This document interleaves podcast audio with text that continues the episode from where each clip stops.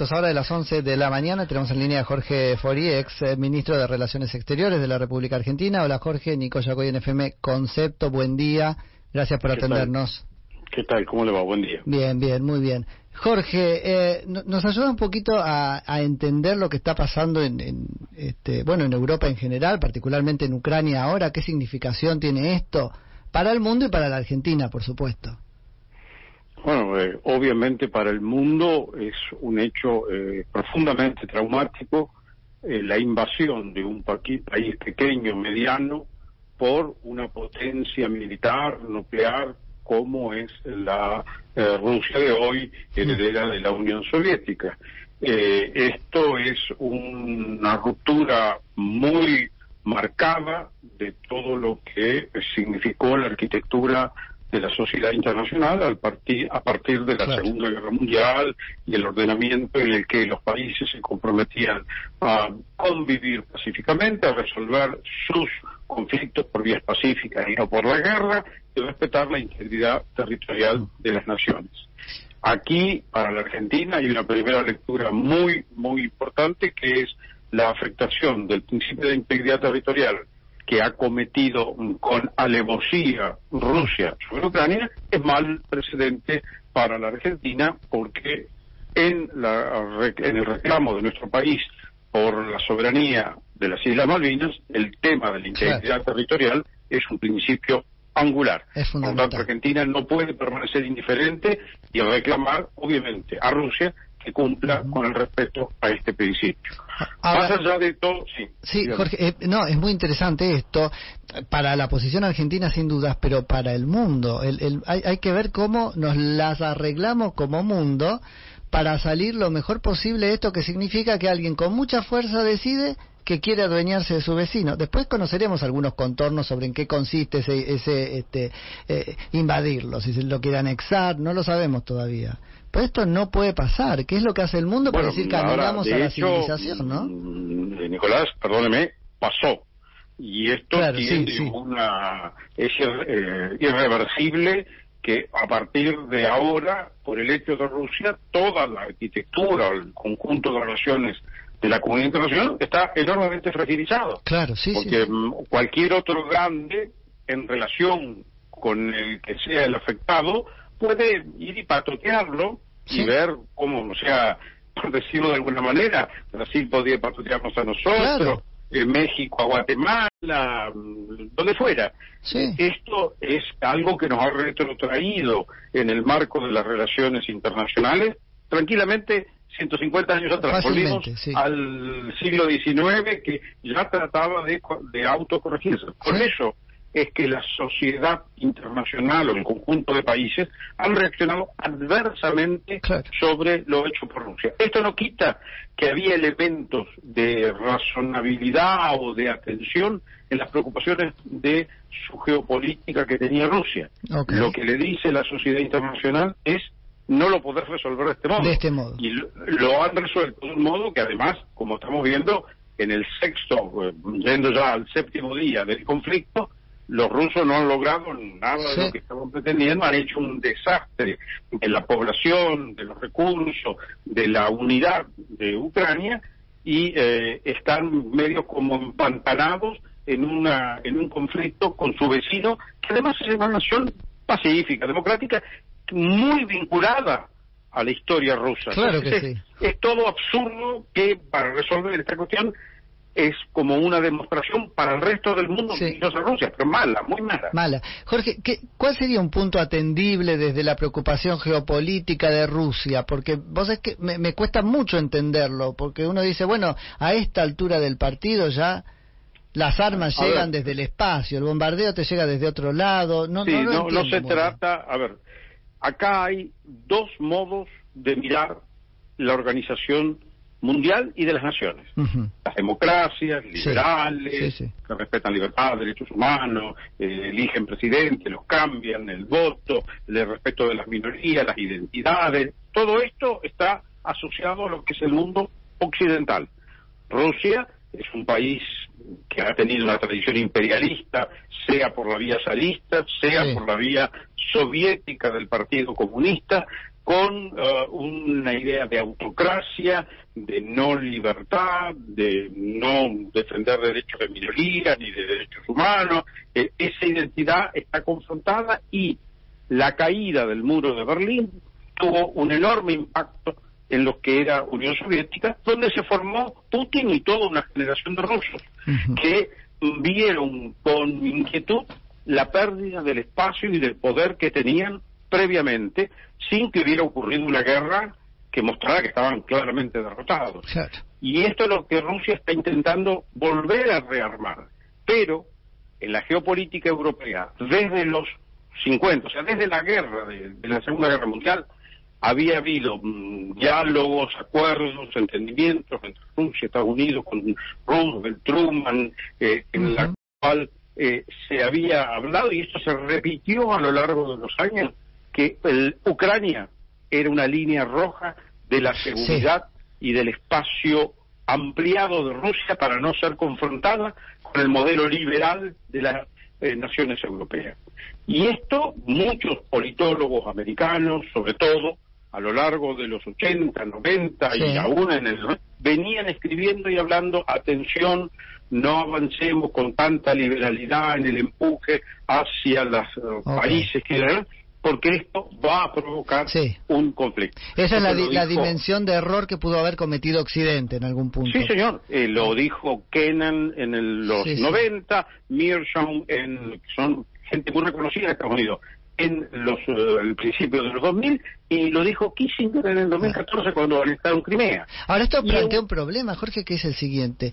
Te tocó que la línea roja del lápiz pasara por ahí y de repente qué culpa tenés como como este Ucrania para que tu destino sea necesariamente ese. Mm, bueno, pero hay, eh, perdón, no hay solamente negro y blanco en la vida del mundo ni de ninguna persona. Ahí tenemos el caso de Suecia, el caso de Finlandia, naciones enormemente prósperas, con una calidad de vida impresionante, que están, en un caso, neutralizada por propia voluntad, Suecia, en otro caso, finlandizada por acuerdos políticos, y Ucrania debía tener un estatus similar, ser no ser parte de una alianza militar cuyo objetivo es la derrota del comunismo, pero representado por la ex Unión Soviética, hoy Rusia. Entonces, esa neutralidad era un camino. Europa mm, insistía en que ese mecanismo que ellos tenían en Francia, en Hungría o en, en, Italia era lo que iba a, llegar hasta Rusia. Rusia también iba a ser como ellos. Bueno, eh, no al menos en la, en la era Putin. Entonces, uno de los datos de la realidad es tener claro con quién estamos interactuando.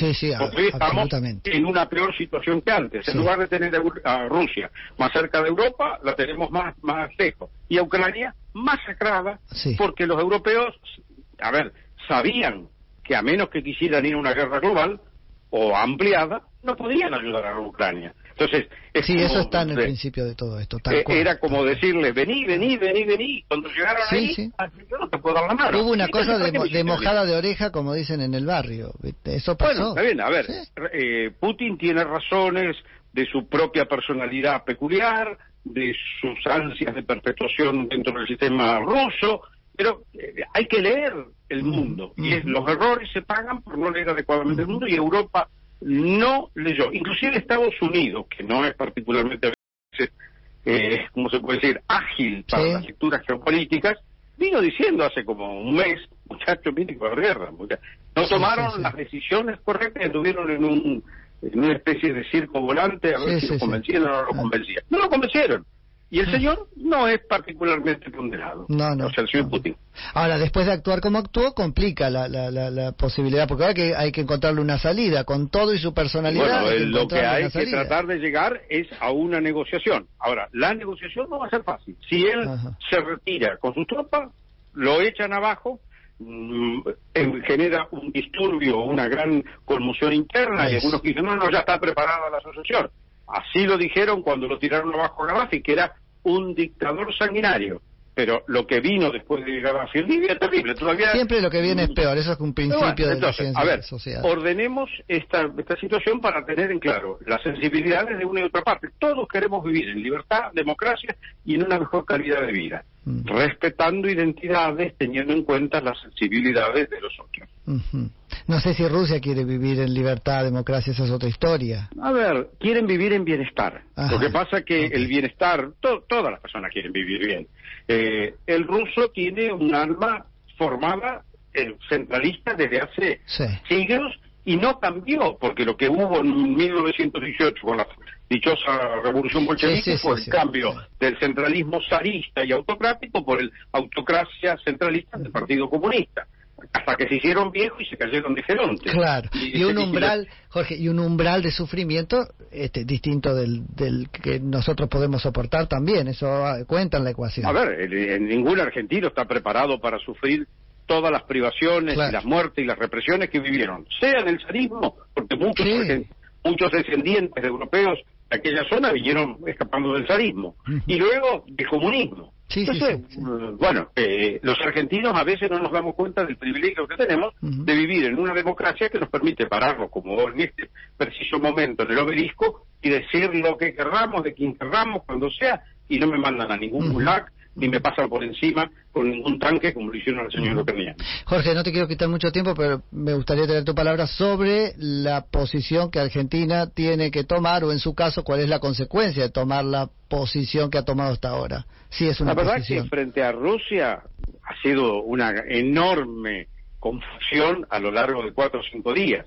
No solo hicimos el viaje este a Rusia que no tuvo el timing correcto, porque llegamos en medio del conflicto que se comenzaba a consolidar, no supimos tomar distancia y ir por una línea equidistante, no recibimos, hasta donde sabemos, ningún apoyo expresivo de lo que buscábamos en Rusia, que era, según dicen, apoyo financiero y económico, porque aparte los rusos, como los chinos, nos dijeron vayan y arreglen con el fondo primero antes que podamos hacer nada de estos temas. Y ahora que el conflicto se desató, no pudimos decir que era una invasión, no pudimos decir que era un ataque, lo pusimos en mm. igualdad de condiciones al atacado, que es un país mediano, chico, con el, atacante, que es una superpotencia militar y nuclear, y nos costó condenar el lunes ayer, salimos y condenamos, pero hoy estamos explicando ya que la verdad que no era esto, que nos mantenemos neutrales, hay que tener claridad en dónde se para uno en la vida individual y en la vida colectiva de las naciones. ¿Con quién estoy aliado? ¿Con los que defienden libertad, democracia, respeto a los? ¿O con un autócrata mm, violento, ocupante, que además me embroma en mis principios como de integridad territorial? ¿Con quién me quiero parar? Yo no sé si la sociedad argentina, Jorge, es consciente de que eh, todo eso va en la elección que el gobierno tiene que hacer. Que cuando dice estoy con Rusia, nos está diciendo me encantaría ser como Rusia con ustedes. Bueno, a ver, es una locura porque, vuelvo a decir, en Rusia disentir no está permitido. Elegir un presidente no está permitido. Cambiarlo no está permitido. Eh, vivir eh, de acuerdo a las convicciones de la propia identidad de una minoría, de, sea por, por, género, por cultura, por raza, tampoco está permitido. Entonces, ¿esto es lo que quieren los argentinos? ¿O hay alguien en el gobierno que tiene una lectura tan equivocada que nos quiere asimilar a los rusos, que además son una economía que es equivalente o un poco más chica todavía que la de Brasil. Hmm. Nuestros socios al que no le damos bolilla. Sí. Eh, es importante, eh, es muy importante hacer hincapié en eso porque vuelvo, todo este conflicto internacional que estamos viendo como una cosa relatando como este, descarnadamente, porque total no tiene que ver con nosotros, implica eh, consecuencias sobre nuestra forma de organización política. Si nos vamos a juntar con los demócratas o si nos vamos a juntar con, algún grado de sí, con algún grado de, autoritarismo, pero eso no. Eh, este, esto no es un grado de autoritarismo. No, no, por eso. Rusia es un dictador como lo es el señor Maduro, que se pasa por la tapa del piano a todo el pueblo, eh, a todo el pueblo venezolano y lleva seis millones y medio. Boric que es el líder eh, surgido de los movimientos de protesta, dijo, señores, ahí en Venezuela tenemos un proyecto completamente fallido, se han ido 7 millones de venezolanos. Boric eh, de la centro izquierda que llega al gobierno el 11 de marzo, respaldado por el, Partido Comunista, dijo, señores, lo que hicieron los rusos en Ucrania es un, eh, un ataque y una invasión. Entonces, si nosotros no podemos leer la historia del mundo ni la situación internacional, estamos un poquito mal. Este no podemos leer este, tiene que ver con una disfunción del mando político eh, es, este, o con el este, grupo de asesoramiento. Ahí tenemos un servicio exterior trabajando. ¿Qué pasa con eso? No, el servicio exterior no lo tienen trabajando. Ah, lo tienen eh, metido en una especie de cápsula o de congeladora y que no embromen y le están golpeando en todo lo que pueda. Las primeras líneas de la ah. Cancillería, uno, dos, tres, en el, en el orden del jerárquico, son todas gente que llegó por razones de política en estos dos últimos años y no todos tienen ni siquiera la preparación o el interés, más que nada, ni siquiera el, interés. por los temas económicos, salvo que sean cuestiones comerciales. Ahí sí está la, la fila nutridísima para ver qué es lo que hay por ese lado. Clarísimo, clarísimo. Eh, la Argentina, además, como usted lo acaba de decir, tiene una deficiencia histórica producto de cómo fue nuestra propia historia y el lugar que ocupamos geográficamente en el planeta. Eh, el mundo es algo que está por allá arriba y se pelea y así cosas, pero a mí no me toca. La verdad, hay que empezar a mandar un aviso como mandan dentro del consorcio. El mundo global y la tecnología actual hace que nadie se pueda quedar. A veces nos creemos más de lo que somos y a, veces menos. Hay que calibrarlo ahí con realismo. Sí, a ver, nos creemos, en general nos creemos más de lo que somos, pero producto de que no estamos en contacto con el mundo. Eh, Para que el mundo nos diga, macho, bueno, sí, sí, hay que tener claro que ahí andan algunos rescatando mm. como argumento de esta posición, la tercera posición de Perón fue en 1945. Han pasado algo así como 75, 80 años. y el PBI de la Argentina que eh, tenía Perón no tiene nada que ver con el PBI que vivimos hoy, que es un PBI achicado al 30% de lo que supimos tener y un país que tiene exclusión, que tiene eh, inflación, que no tiene sus variables económicas acomodadas. Entonces, para influir en el mundo por la tercera posición, me parece que lo Yo te iba a preguntar si Putin pensaba viejo, pero este Argentina piensa viejo, ¿no? A ver, Putin básicamente piensa viejo y ralentiza. y volvió, o sea, pensó con el espejo retrovisor. Sí, pero acá hace rato ni siquiera em, abrimos los espejitos del auto. Totalmente. Jorge, te agradezco muchísimo por la charla. Por favor, buen día. Un saludo grande, Jorge Fori, exministro de Relaciones Exteriores de la República Argentina.